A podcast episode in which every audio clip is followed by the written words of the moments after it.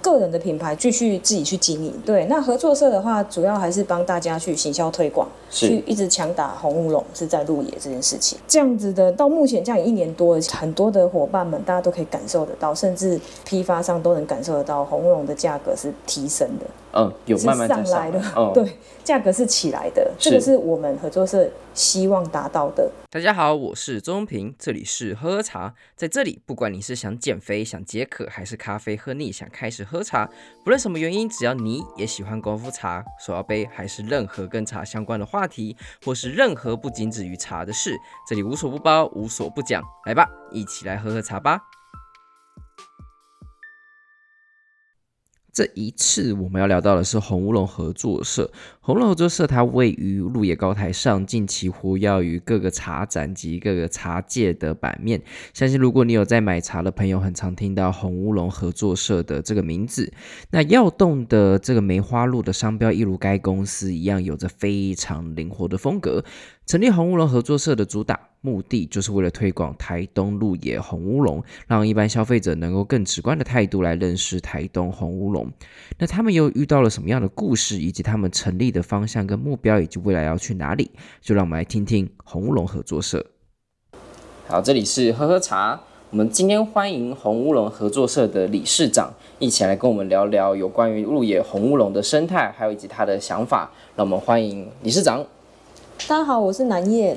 你好，理事长你好，请想要请教一下，就是呃，第一个问题，当然就是很想要请问红乌龙合作社它是什么样的一个组织呢？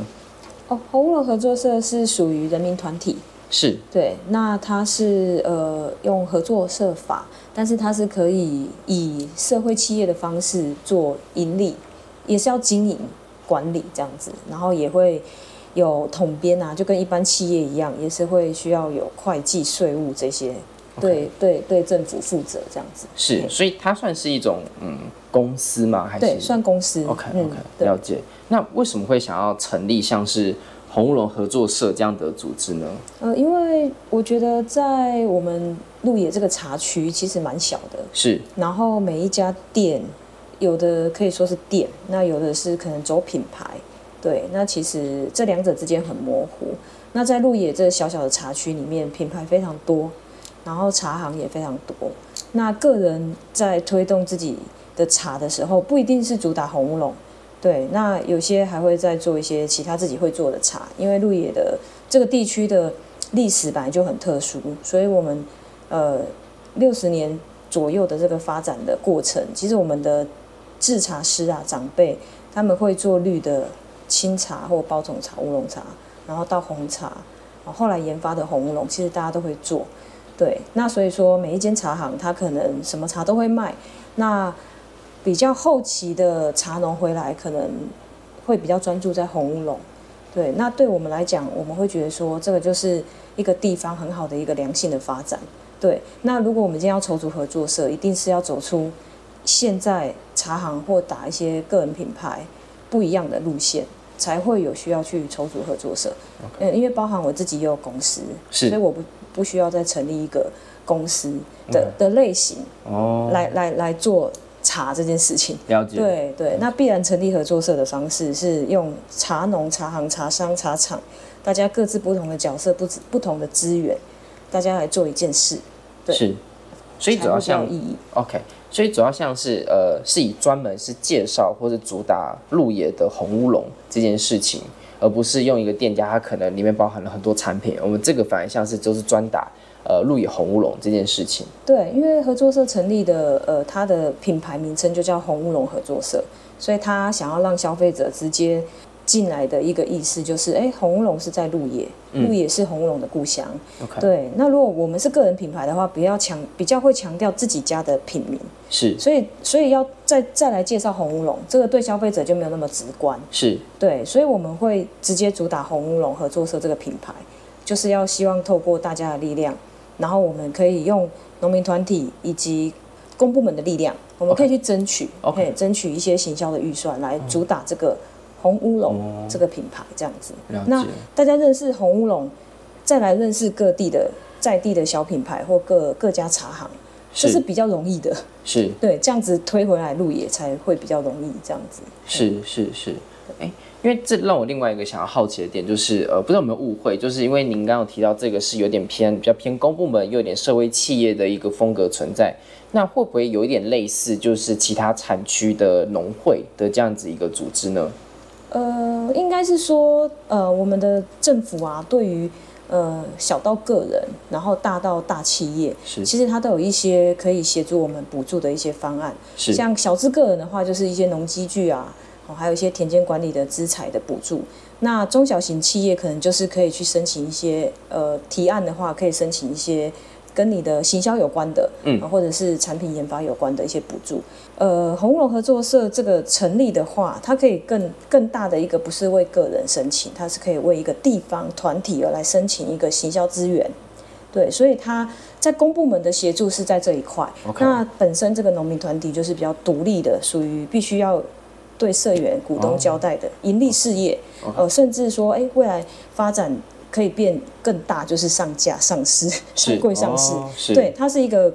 等于也是一个公司的一个概念是，这样。对，那我们只是呃，可以不需要以个人的方式，是，以团体的方式，我们去争取更多的资源来协助地方发展。所以有点像是我为了要去争取，就像是政府的资源，或者是说去给大家呃去了解其他的市场的话，用一种打团战的一个方式，让农民集结成类似一个共同体红乌龙合作社，那去申请补助资源或去打其他的一个市场，是以这样的形式的存在。对，因为呃，如果我们没有呃透过合作的话，是即即便我们打出去，我们的量还是会不够。哦，对，了然后解再来的话，品质可能也会有一些问题。对，那透过合作社的方式，我们呃除了个人可以走自己个人的销售管道之外，嗯合作社还可以为大家走出一条就是比较不会跟大家打到的通路，嗯走一个比较大市场的通路。 ，OK，对，那、那这个就是才能够把红乌龙推到外县市，让别人认识。因为是我们自己在在地比较局限是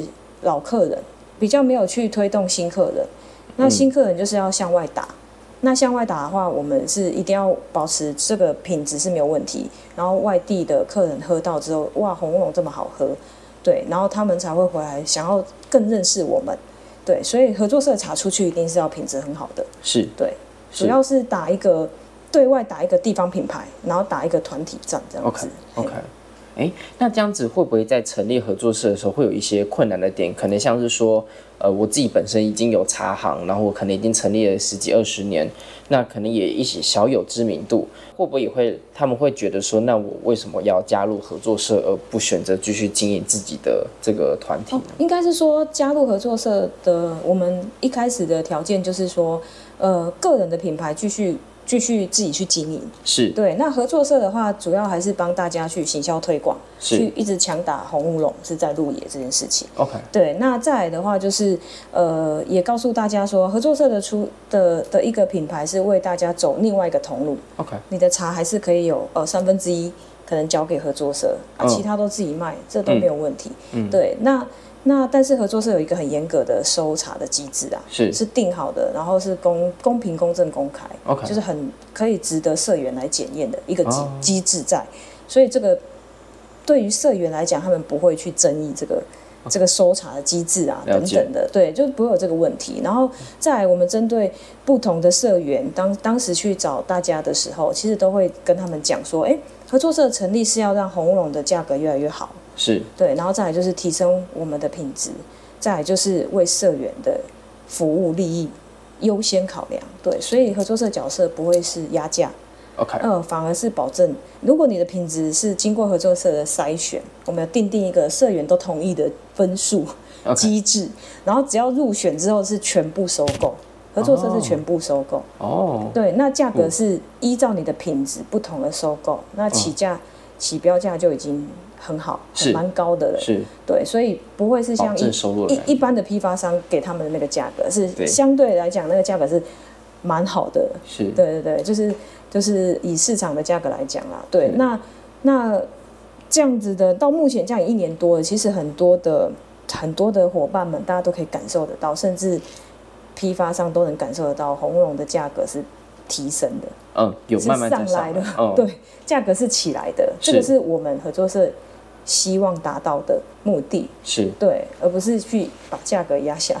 对对对变对成台湾人的一个恶性的商家对，那竞争那相对于其其他地方农民组织，像农会来讲的话，我们也比较不一样，因为我们这边农会是什么都包，是对，那合作社是专注在红乌龙。 OK 那另外的话，合作社很明显的就是我们对于自己的茶，我们的对接一定是消费者，嗯对，所以我们在茶的风味，我们没有就红乌龙这样没有，我们嗯一开始的策略就是它要不同的、不同的风味，红红乌龙哦是，OK 可以有不同风味的。当我们的量够大的时候，是我们是可以让它会出现它不同的风味，这时候我们就可以让红乌龙的产品多元化。嗯呃，不同的消费者他喜欢果香，是他可以买果香；他喜欢花果香，他喜欢蜜香。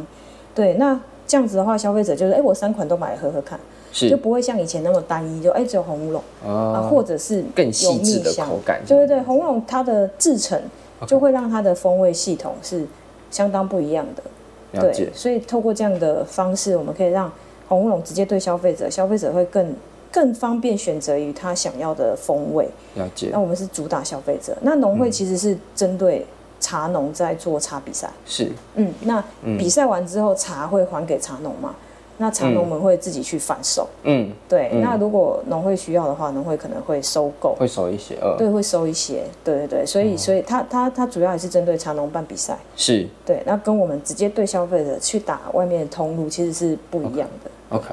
大概理解到，就是好像合作社不是那么喜欢用比赛茶这样子一个形式去进行。那请问这个的原因是因为是觉得比赛茶机制会让人家觉得有高等跟次等这样子的原因吗？还是呃，因为因为红乌龙它仔细品评的时候，你会是发现它是制成上会产生不同的风味，它们是是可以归类的。是然后它的归类也是非常合理的，因为它的制成有乌龙的做法前面，那后面有红茶的揉捻发酵，是它的丰丰富度是很多的。对，那呃，如果说这个果香一定比不过蜜香吗？其实不是这样子。那蜜香为什么会比较容易得得所谓的得奖？那当然是第一个是它原料稀有，它取取得成本。各方面都会比较贵，那当然是有蜜的风味，可能一般的会落在评审的思考范围内，对。但是以我们的角度来喝的角度来讲，我们会觉得他们没有好坏，只是有喜不喜欢，哦嗯还有就是成本。嘿，我们在日中这一款成本就会比较高，了解对，那必然就会反映到价格，但嗯比不、不是说你就一定好就会贵就是就是好喝，贵的哦对，像我们最受欢迎的就是一般就红乌龙的基本的风味就是晨曦，啊，这些嗯，它销不管是销售或者是我们在做茶品品评鉴的时候，消费者端嗯给的回馈是呃都都跟销售数字是很 match，是是是对对，就是消费者哦嗯不一定会喜欢日中。对他，他会喜欢，而而且那是盲测啊，他会 OK 喜欢晨曦。所以就有点像是，其实大部分人只要把价格给遮住的话，他才会真正去找到他自己喜欢的那个味道。因为因为那个风味没有说它不好，而且是合作社在品评的时候过了那个过了那个分数，其实那个茶的品质都是很 OK 的，嗯，对，都是经过大家同意，然后三公克五分钟，放凉六分钟，嗯，然后来接受茶改厂公正的单位来品评，是对，所以所以它的风味是呃它的值一定是没有问题， OK。对哦，哦，原来如此。那 OK，因为的确台湾现在的茶产业有一些状况，就是尤其是比赛茶会造成一些现况的问题，所以这也是刚好规就是避免了就是红乌龙或是整个鹿野茶产去进入到量这样子的一个窘境。所以当初是在设计规划的时候就有想到这一块吗对，一开始我们就哦决定说要让红乌龙走出它自己的风格， ？OK，对，然后哦是以风味或者是以品种嘛，那时候嗯都在思考。对，那那也也有去看一下南投的啊、他们红茶就用品种。嗯那当然是因为他们的品种够多，嗯，对，然后量有。对，那回回到红龙的话，呃，未来不一定不会这样走，但是是现阶段的话，我们要有质有量，是那我们还是以风味来分，是会比较稳。对 OK 那以茶树品种来做风味的话，因为鹿野目前茶树品种没有很多， OK，对，那这样子就有可能说，哎、有些茶的品种来取名的话，可能嗯量会非常少。啊， 对对对对、哦对。那我们先，我们可以先用风味来把红乌龙分出来。了解对了对解对。。那或许之后，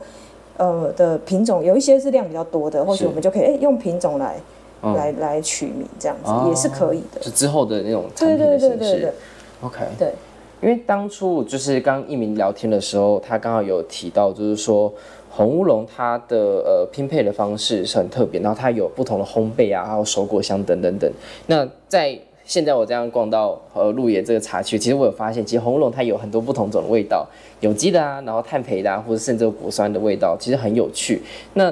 一般人，我觉得像大家可能会有一个问题是，其实好像我以为就是很多人已经听过红乌龙了，但没有在喝茶了，还是很多都还没有听过红乌龙这个名词。那您，您有下一步有想要怎么做，会让更多人知道说红乌龙是什么，然后红乌龙是来自于鹿野这块地方呢？呃，如果以台东县来讲的话，其实呃县呃县府呃也很开始投入资源在红乌龙，所以是其实呃也蛮多的店家出现了很多红乌龙相关的呃甜点啊、餐饮啊、调饮啊、手摇饮啊。对，在我们台东县这个地方就很特别，嗯嗯嗯红乌龙就会变成是你如果是游客来，你可能就会不自觉说，哎、有红乌龙的什么派啊，哦呃，什么呃红乌龙的卤肉，或者是红乌龙的呃手摇饮，各式各样的的店家，你都有可能会出现红乌龙这个这个这一款茶所嗯，这做个的东名字西。嗯，对，那第一个这个就在台东县自己本身就开始发酵，是那游客就会透过这个方式，哎，更清楚认识红乌龙是在鹿野，是在台东，至少是台东的故乡才有红乌龙哦这款茶。了解对，，那用这种方式的话，另外的话，我们当然是合作社本身可以争取呃比较多的资源，我们可以在不同的地方做策展。是然后我们也有一些，诶，像我们现在开始很多，呃，不管是 B to B 或者是嗯公、公司，哦，有用到我们的茶，或者是比较呃独立的那种咖啡店的茶是茶馆，呃，不一定手摇饮啊，因为手摇饮有时候会考试考量到价格，对，是有一些独立咖啡店的一些甜点店的那种茶馆，他会用我们的茶，那基本上我们就会去他们店做推广。嗯，对，我们就会呃，为了让他们店员更好介绍红乌龙，更更认识我们，所以我们会直接去店里上、嗯哦上帮他们上一堂红乌龙的课。了解了对，解我们会透过北中南、台中这样子。 ，OK，对，像我们台中还没去，所以嗯九月三号要去。是对，也是为了要先为明年在台中可能啊会策展做准备。啊，了对，解先去台中认识一下那边的环境，这样子。嗯对嗯，然后可能还会进驻一些书屋啊之类的。啊对对对，了解的对，确，大家越来越喝茶，我觉得，呃，刚好这种 podcast 有一个很有趣的现象，就是原本都是年龄层大概是在三八二四是最二八到三四是最多的，然后现在逐渐开始有越来越年轻的人，然后开始喜欢喝茶这件事情，甚至他们会，我 podcast 的年龄层一直最近在下降，然后男性的比例也越来越升高，应该是件好事啊。对对对对，然后我就觉得还蛮有趣的，就是就是您刚刚提到的红乌龙，它其实刚刚有细致的口感，然后像也跟不同的厂商合作，所以说不定就是像不只是在台东路也可以找得到，像在其他地方其实也是都东可以线的。整个应该都有 OK 纵谷啊、海线啊，对，然了后解合作社本身也。跟很多品牌合作，像是台北就有掌门精酿，啊，对他们的呃实体店就可以喝到我们生啤酒。哦，可是我们的好酷第一批生啤酒十五嗯天就卖完了，哎然后要重新酿那那那一大桶，是对，大概要花一个月多两个月的时间吧。啊所以目前是第二批是嗯九月十号左右会出来，啊，有罐装跟生啤。 OK 那生啤就会在他们台北蛮多家店的、嗯会贩售，哦然后我们自己在台东本店，是我们在上面有一个呃星空馆那边也有生啤哎 OK，然后罐装就是给大家宅配嘛。罐装啤哎酒，就是卖的也是蛮快的。哦对，那所以说，呃，也可以透过生啤的这个机会啊，跟年是轻人交流。啊嗯对，然后、呃，春一枝的冰棒啊，我们啊在地联名，了解对对对对，也也也可以让更多人认识红乌嗯龙。那另外，我们各自努力的部分，像一鸣他常常喜欢会哦嗯带着红乌龙出去交流。对嗯那像呃，你有不同茶亭乳也是，它它本身的红乌龙就很多元。是对，也会吸引很多年轻的人是。对，但其实我们在不同的角色是做相同的事情，嗯都都想要把红龙推出去。嗯对，嗯所以所以呃，合作社或许是走一个我们当初的定位，就是走一个中高端的市是场，是然后呃，一出去品质就要好的那个市场。了解对，那我们在地努力的店家，其实大家的市场就是哎，巩固他们自己的老客人，另外再加上有没有可能再带入新的客人。是对，那新客人的部分其实就是，呃，县府也协助我们很多，譬如说店面改造，嗯，嗯，对，可能可以吸引更多年轻人会进来啊。对对对对，嗯，了所解。以我觉得是一个一直向前创新的一个一个产业。嗯，对，我嗯觉得红龙现在是走在一个嗯很很嗯很努力向前冲的一个多元发展的一个一个阶段，我觉得很好。因为刚好我有跟不同的茶农也有聊天聊到，就是我有感受到鹿野这个茶区的活力，他们这边的团结是特别不一样，给人一种很有朝气，然后很有弹性的那样子的氛围。刚好我刚刚听您这样解释，我也觉得说整个呃红乌龙或是鹿野他们在突破市场这件事情，其实做了很多的努力。那在这个过程之中，您有没有觉得哪些事情是你觉得还很困难，然后会不会或或是觉得您现在还是觉得很难去突破的一件事情呢？我觉得最早最早一开始，我们会常常自己或社员本身啊，我们也是会混淆说，哎，这样子我是要忙家里的品牌，还是要忙合作社的品牌啊？，嗯尴尬，对对对、但是其实经过了一年多，哎、这个问题好像已经大概慢慢就消失不存在了哦对，因为其实后来大家就会发现说，哎、合作社走的那一块跟个人品牌完全是是不不不会互相干扰，不会哦互相打到。 OK 对，因为合作社可能从事的比较比较多的是车展啊， OK，对，然后出去可能有要办活动，或者是要去要去行销。对，那个人的部分虽然呃，个人就做个人的品牌的行销啊，对，这个这个部分跟合作社的品牌就完全不会冲突。那像很多社员他本身茶厂，那我们合作社这边可能会需要他们出来的，他们就是评审或者是风味师。对，我们在做拼配的时候，可能会需要他们出来。对，那有些茶厂是不走品牌，嗯所以也也不会冲突。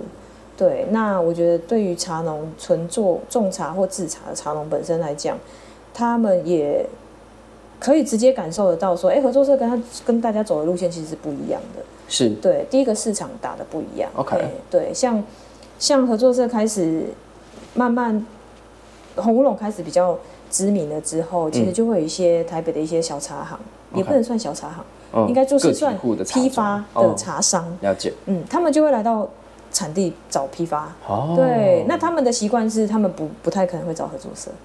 哦对，都因找为个因体为的因为茶合作社的产品的商商品的定价就是 B to C，是对，那那么好的品质做 to B 嗯不太可能嘛，嗯对不对？然后再来就是，成本比较高就算是做 to B 好了，我们一定是要做你你应该也要求品质的嗯的的商家批发商。对，那如果说他本身是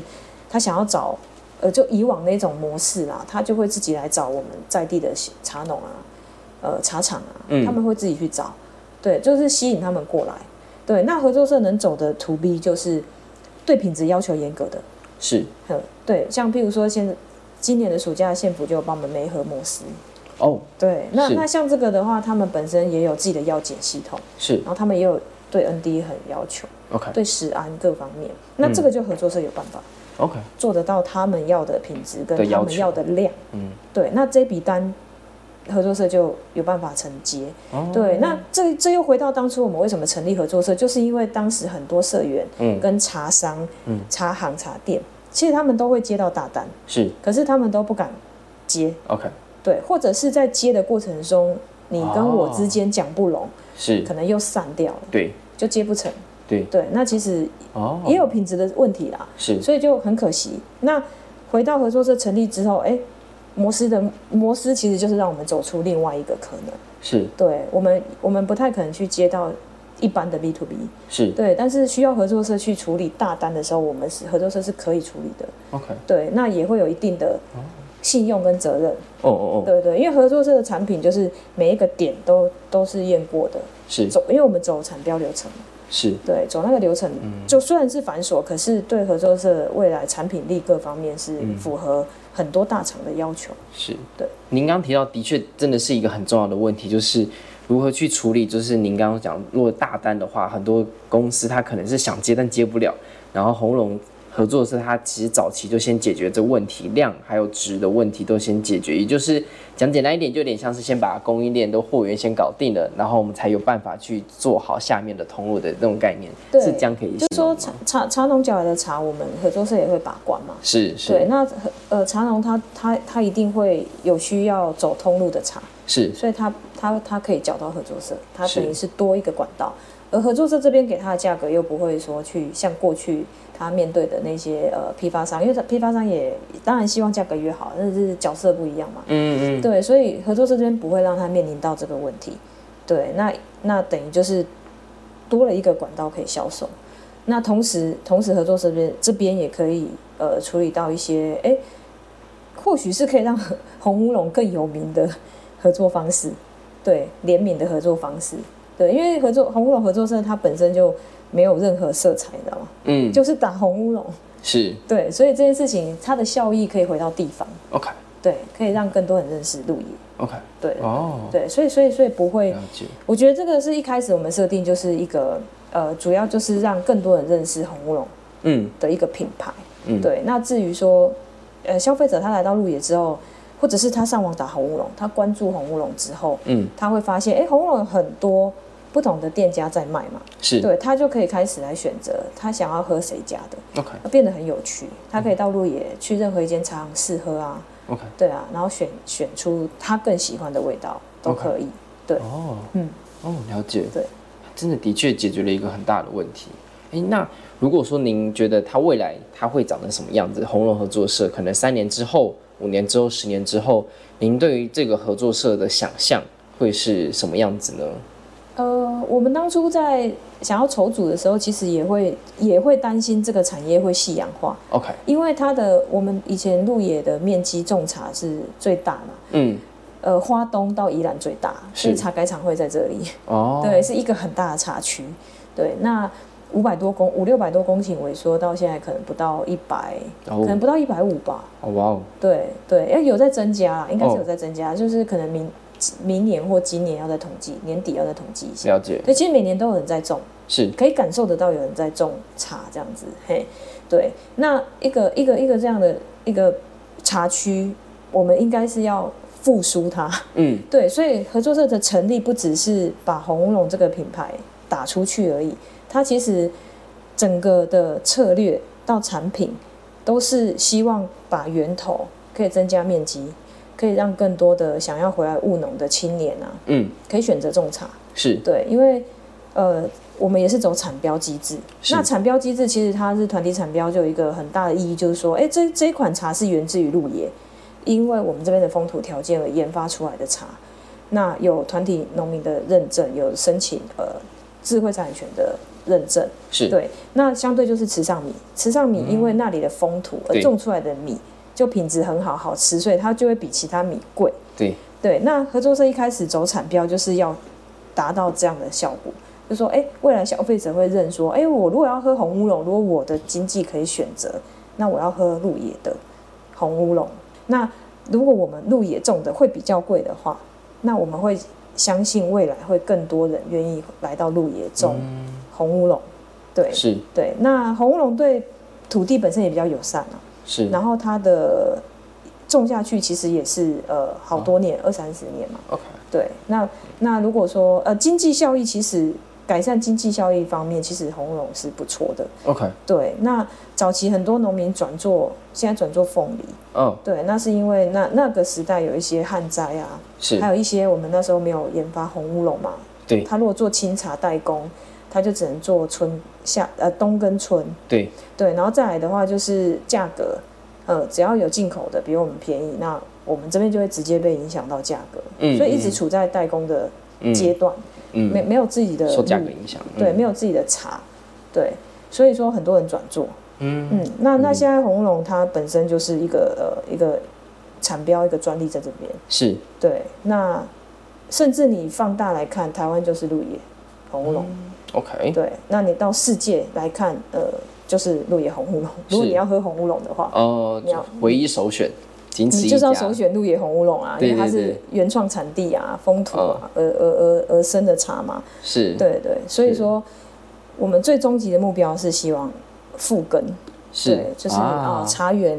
越来越多，就像池上一样，没有没有荒废的田，是全部都种米，因为嗯荒废很浪费。 对，对，那效益不大对那个荒废之后，你种种米，然后甚至他们要租地也很难啊。啊，对，很很很很需求。哦，对，那我们也期待鹿野未来，呃，是因为种茶要三年嘛，才能开对始采收。对，对对，那我们也期待未来的三年、呃越来越六多年、九年，对，是，红龙是蓬勃的，嗯开始复耕在鹿野，所以然其实后按哎嗯茶园景观各方面就回来了。对啊，因为按照您刚刚提到，过去的盛景大概是五百公顷的大，现在才一百五十几的话，那其实未来还是有很多的一个成长的空间。那如果愿意有更多的年轻人，或是更多的有有有意愿的人回来的话，其实都是可以一起把红乌龙这个对鹿野的红乌龙变得更大。让让红乌龙让种茶这件事情是青农返乡的一个首选，是，一个选择，因为嗯是有时候返乡会觉得说到底要种什么好。呃，对，那如果说哎、诶这边的环境各方面，然后大家是也都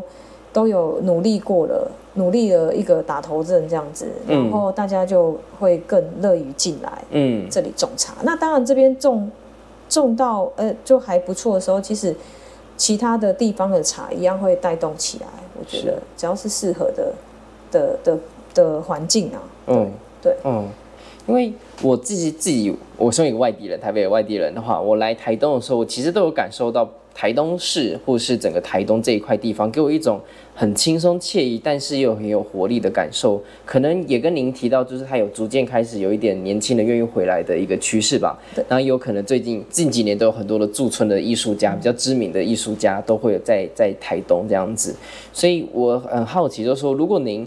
呃想要把这块地推到一个更国际化的一个的一个地位的话，您会用什么样的角度来跟外面外国人或是其他地方人来介绍红乌龙或是鹿野这块地方呢？像我们也一直在思考要怎么把红乌龙茶带到是呃国际，因为红乌龙茶其实很多都有在出口， OK，但是因为它的风味不会这么抢抢人家的味道，所以嗯其实很多欧洲他们是拿去可以做拼配，呃做花茶啦，嗯嗯花茶的一个茶类的一个拼配基调，那或者是说他们会呃出口之后打自己的品牌啊，就纯饮，但是会打自己的品牌这样。对，那我们要怎么真正的把自己的鹿野红乌龙带出去国际？嗯，对，那其实我们也试过很多方法。对，那呃这两年遇到疫情，其实哦很有难度。合对，理那我们也是尝试，呃，也有一些方式啊，就是尝试跟呃欧洲的一些呃留在那边的留学生啊，是然后他们本身创业也是跟茶有关的，哦，呃，跟他们接洽，然后还有就是他们也有呃成立一些协会，呃外侨组织的协会， OK，然后是跟推动茶有关的。哦那透过跟他们的认识，然后在他们又在国内又接了一些国外的策展，是也是茶的。是 对，那所以说可能今年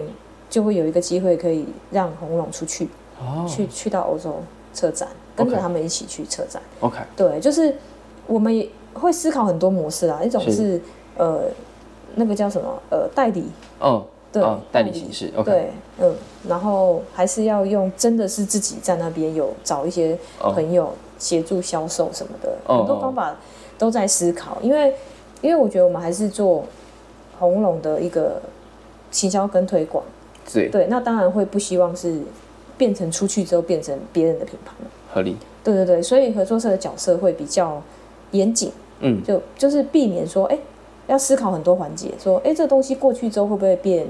仿冒？哦哦，，会不会会不会会不会怎么样怎么样怎么样？所以我们会在不同的市场做不同的考虑。 ，OK，对，那日本那边的话，可能就因为之前也是因为疫情，是不然的话那边是有呃接洽到呃在日本的朋友，他很喜欢我们的茶 OK 哦那他有在申请一些呃公司行号。啊，对对对，可想要是在进日本口想要协助我了们解，嗯对对对，所以我们、呃会比较小心做国外这一块。 OK，对对 OK 对，嗯，但是也相相对也是积极在在、哦在思考这些路这样子，哦嘿不同的路跟不同的人接触这样子。了解了解，对，嗯，那如果说您拓展到整个像台湾茶区，因为呃，好像不只是鹿野这茶区，民间啊、平林啊各个地方，其实各个茶农他们也很想要去从事一个新的一个突破。那如果说是我们再把它放更大一点点的问题，您要来看台湾茶这样子未来的发展和想象的话，您会用一个什么样的方式？您觉得它会未来可以怎么走会比较好？嗯，我觉得其实每个茶区可能有每个茶区的不同问题，是像嗯，在鹿野我们这个茶区选择用很好的品质筛选，呃，很好的品质，然后评分出来的茶，然后呃相似的风味，然后做一个比较细致化的拼配。对，那呃原因是因为我们要有质有量，是对，然后才可以把这个小茶区的呃品牌做出去。那像很多南投的茶区是很大的面积，嗯两千五百公顷。就对，规我们模前几天化还交流过， 我就想啊哦，我们这个面积跟他们那面积，可能他们一家就呃，啊，对，就就没了。了对解，那他们两千五百公顷，当然他们很细，有些走饮料，哦，嗯、有手摇些杯走那种呃接到订单才做，对，嗯然后然后一做可能一一天就七百七千斤的茶青这样做，哦，真好，对对对对，就是那个大小的茶厂差异很大，是在他们不同茶区，平岭啊、嘿南投啊，对，所以我就会觉得说，哎、他们他们或许不会不太适合我们这种方式， OK，可是他们要呃，假设他们也有想要打出去品牌的需求，对，那他们可能就可以找到他们需要怎么样合作的模式， OK，呃，但是可以达到他们想要的的一些目的，而而这个这个过程呢是有一个机制，对，然后确保说，哎，大家都会认同，嗯，像像合作社，呃，其实就是要有一个机制啦。像合作社很简单，就是我们的收查嗯，怎么收，嗯哦、点数每个人怎么缴，嗯呃，公平性，那每个人都缴多少点，然后你你你出不了这么多点，那就让出来，嗯呃，别人可以再多增加，嗯，呃，所以一开始都是公平，嗯对，那那你没有你没有办法出这么多点数的时候，你可以让，对，嗯然后其他人可以还有多的人还可以多缴。对，那那再来的话，我们又走公所的产标认证，它嗯本来就有一个流程在跑。 ，OK，嗯，对，所以说，哎、合作社场很公正啊，因为有呃公证单位试喝过，嗯，对对对，那这个这个部分大家都不会有疑虑啦，是对，而且合作社的结论都会发给大家，譬如说你没有入选是因为很闷啊哦、轻啊，公平公开的这样嗯，子然，后发酵不足啊，呃，啊什么什么都会写得很清楚，是嗯哦、不会说啊你没有入选这样，不会不会，我 OK 会写得很清楚。 OK，对，那几次以后大家就会知道说，标哎准，合在作这社边没有在看没有不啦侥幸的，嗯就是没有，因为我们是不合格就淘汰嘛，所以我们了解没有没有一个保证保证录取的的一个呃保只只淘汰多少啊，一定会录取多少，我们没有，我们是不不合格就淘汰。是对，所以所以合作社一开始的淘汰率在五十几、六十几， OK，呃，收到的茶只有四十几，四十几 percent 啊。对，那现在目前的话就是，哎、大家都的茶都品质不错了 OK 对，大家可以都收到五十 percent。 OK，对对，就是淘汰一半，然后收的，然后收取收一半这样子。哦对，所以说所以说透过一些呃可以让社社员检视的机制，嗯，对，然后去处理大家想要处理的问题。嗯像鹿野茶区就是要处理一个呃会遇到需要有量有质的时候，我们怎么办？对我们不卖吗？也不行啊。嗯对啊对，要卖的话，大家就要赶快筹生出组来好这个单这个这个团队，然哦，后赶快去处理这样的订单。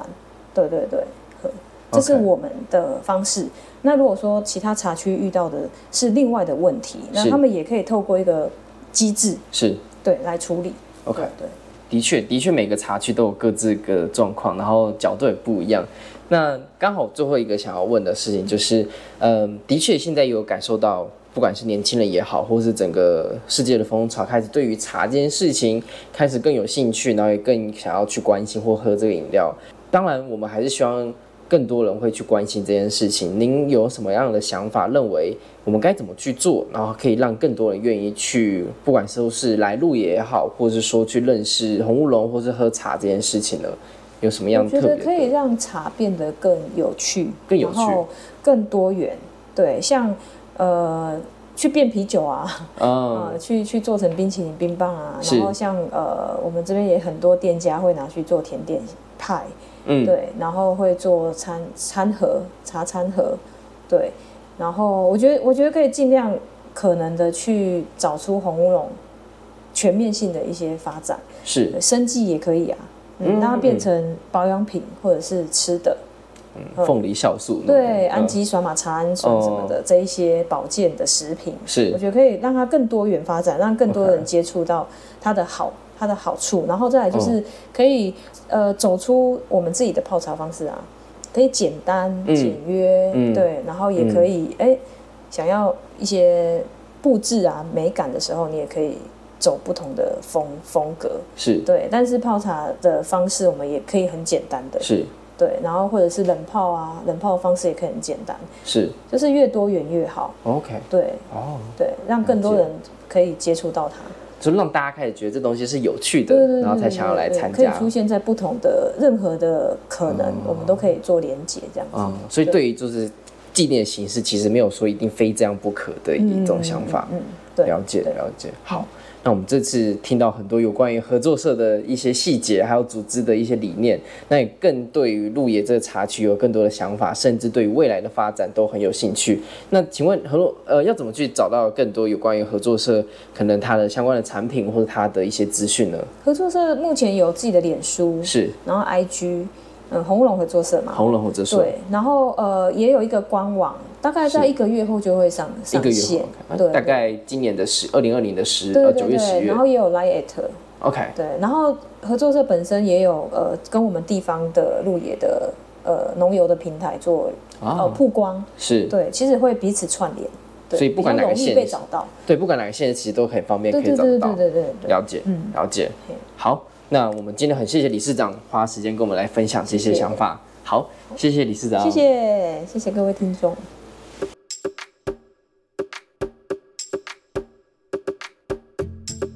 喝茶创立的目的是由于过去学茶的过程之中，发现茶的门槛充斥着高大上，还有一堆玄学，让人很难亲近。因此，希望透过这样的平台，用最简单、直接且轻松的方式，好好认识这位最熟悉的陌生人。此外，也可以透过茶桌上认识不同的人，扩展生命的广度，跟喝茶一起增加不同的知识。当然，喝茶也非常需要你的支持，不论你是想要用一杯下午茶的钱，还是一货柜的茶都好，你们的支持是我持续努力的助力。但不论如何，都需要你的订阅和分享，并且推荐给更多的朋友，让喝茶小圈圈更扩大。